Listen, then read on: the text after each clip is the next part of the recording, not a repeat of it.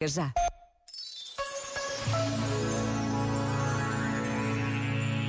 Sobre como podemos aprender na relação com o mais simples e cotidiano, escreveu José Frazão Correia.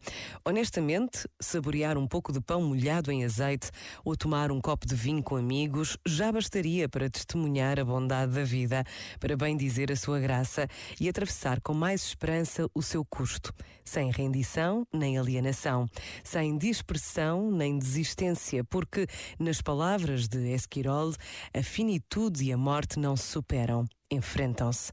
Mas a vida, mesmo que apresente por vezes a fatura pesada do seu custo, dá-nos muito mais do que pão, azeite e vinho, como lugares de bom gosto, de palavras benditas. Em tantos outros, mais modestos ou mais sofisticados, é-nos dada a graça de testemunhar a beleza do essencial, o sentido do elementar, a gratuidade do necessário de facto, apropriarmos-nos da cotidianidade e da simplicidade da vida de alguma forma salva-nos. Este momento está disponível em podcast no site e na app da RGF.